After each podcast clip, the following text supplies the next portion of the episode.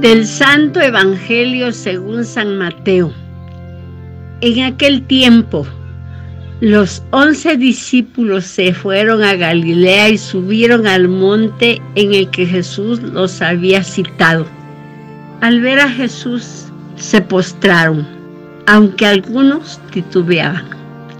Entonces Jesús se acercó a ellos y les dijo, me ha sido dado todo poder en el cielo y en la tierra. Vayan, pues, y hagan discípulos a todos los pueblos, bautizándolos en el nombre del Padre y del Hijo y del Espíritu Santo, y enseñándoles a cumplir todo cuanto yo les he mandado. Y sepan que yo estaré con ustedes todos los días hasta el fin del mundo. Palabra del Señor.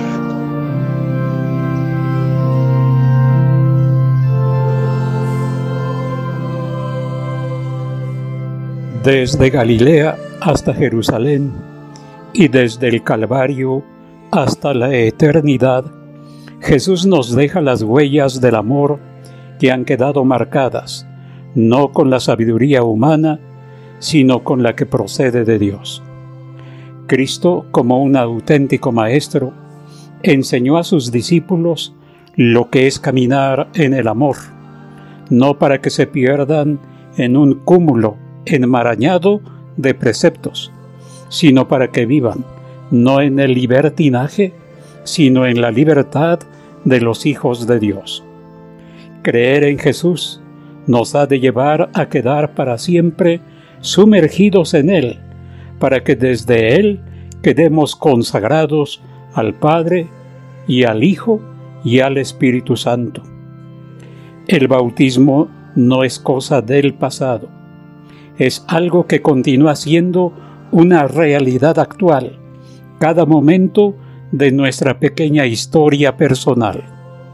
Hoy como ayer y para siempre estaremos en Dios y Dios en nosotros participando de la misma vida del Hijo de Dios, participaremos de su misma misión, de tal forma que la Iglesia tiene la grave responsabilidad de asegurar la presencia salvadora del Señor en el mundo y su historia.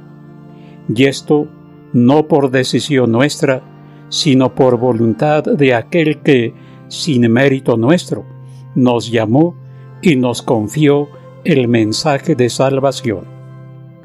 Pero, ¿qué hacemos aquí? Parados, mirando al cielo. Ciertamente, escogemos la mejor parte cuando nos reunimos en torno a Cristo, en el momento cumbre de la Iglesia, que es la celebración de la Eucaristía. Pero nuestra Eucaristía no tiene sentido, sino tiene sentido de misión ¿Qué sentido tiene escuchar al Señor, alimentarnos de Él, recibir su Espíritu en nosotros, si al final continuamos igual de cobardes y nos endurecemos para no proclamar su Evangelio con nuestras palabras y nuestras obras? Cristo quiere continuar haciendo el bien y proclamando ese Evangelio a todos los hombres.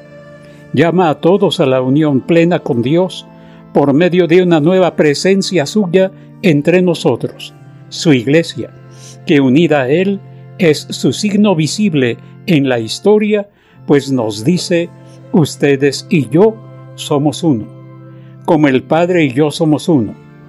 Pensar que somos de Cristo porque le damos culto, mientras destruimos a nuestro prójimo o lo despreciamos, equivale a engañarnos y vivir hipócritamente nuestra fe.